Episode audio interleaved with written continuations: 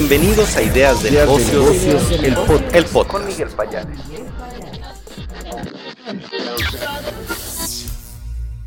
Estas son las principales noticias del jueves 18 de enero del 2024.